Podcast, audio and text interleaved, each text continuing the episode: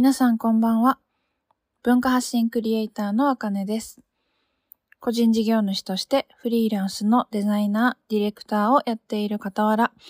オリオリプロジェクトの立ち上げ、シェアハウスのオーナー、時々音楽活動、時々バックパッカーなどをしています。えー、このゆるクリエイター日記では、今、企業準備中の私の生活の中で日々学んだことや考えていることなどを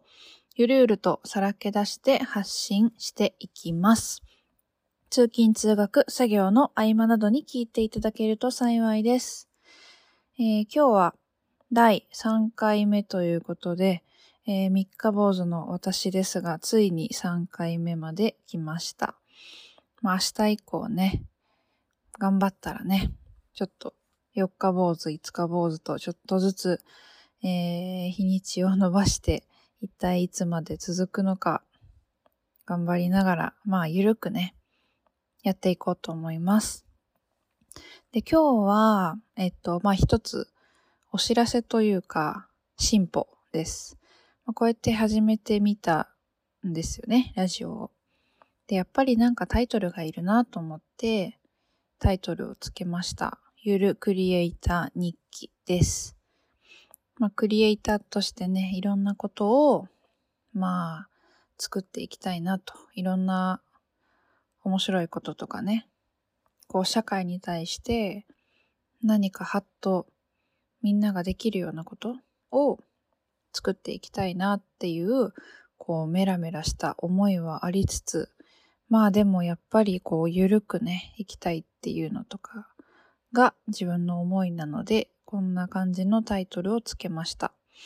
まあ、これもあの自分と皆さんと一緒にこのラジオ日記も成長していけたらいいなと思っているので、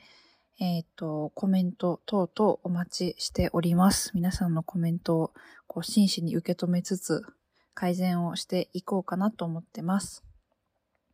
えー、今日はですね、またコロナの影響で昨日と同じく、え、家の中にこもっていました。今日何をしたかっていうと、えっ、と、朝からね、ずっとプレゼンを作ってたんですよね。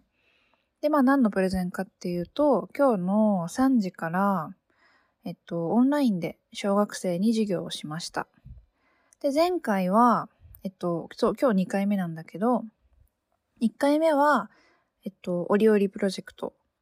のことについて授業をさせてもらって、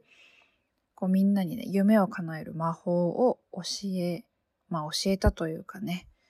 まあちょっと自分なりに伝えさせてもらいました。で、2回目の今日はまた別のテーマで、なんかもうちょっと文化に寄り添ったもの。今日は日本の手仕事とか工芸とか、について授業をさせてもらいました。こう写真とかを出して、まあ、この写真のどこに日本の道具が隠れてるでしょうかっていうのを、名探偵になってもらって探していくっていうような授業をしました。結構ね、あの、面白かったです。みんなの反応が。例えばなんか、習字の写真を出した時に、これって日本のものなんかなって言いながら、筆とか、なんだろう、墨とか、文鎮とか、すずりとかは出てきたんですけど、ずっとその子、あの一人の女の子は最後まで和紙が日本のものなのかどうかを悩んだりとかしてて、こうなんか和紙っていう単語だけで私たちはなんか日本のもの、なんか和イコール日本みたいなイメージを持っているから和紙イコール日本和食イコール日本みたいなイメージがあると思うんだけどなんかこう和和とは何かみたいなものがやっぱりまだふわっとしてるから小学生にとっては。なんかそこで悩むっていうのはすごく面白いなと思いました。なんか和の精神とか考え方とかをこうなんか私たちは学んでないような気がするんだけど、まあ、実は学んだんだなと学んできていたんだなっていうのをちょっと感じましたね。うん。で、えっと、まあそういう楽しい授業の後は、もうずっとパソコンしてました、今日は。えっとね、その後はね、折々の、まあ、企画書とか、まあ、そっち系をやってたのと、あとは、えっとね、今コロナで、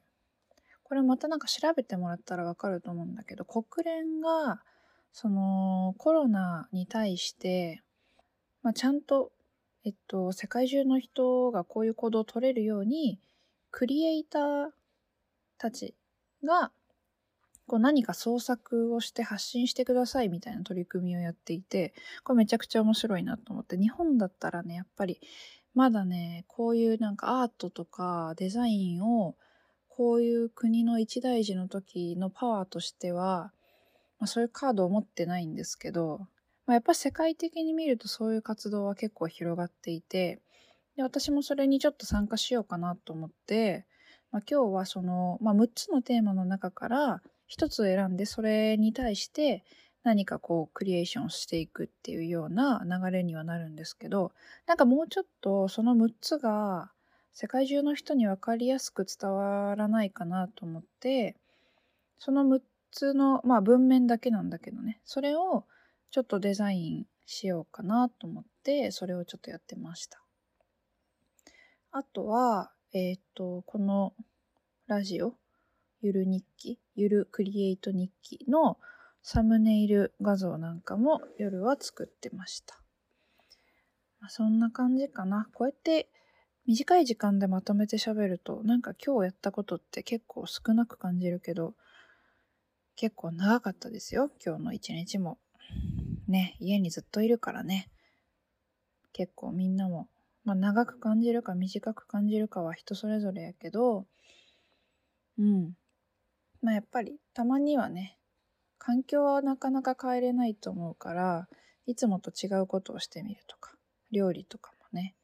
一つのいい気分転換になるかもしれないので、まあまた皆さんの気分転換方法などもぜひ教えてください。私もやってみます。じゃあ、今日はこのくらいにしようかなと思います。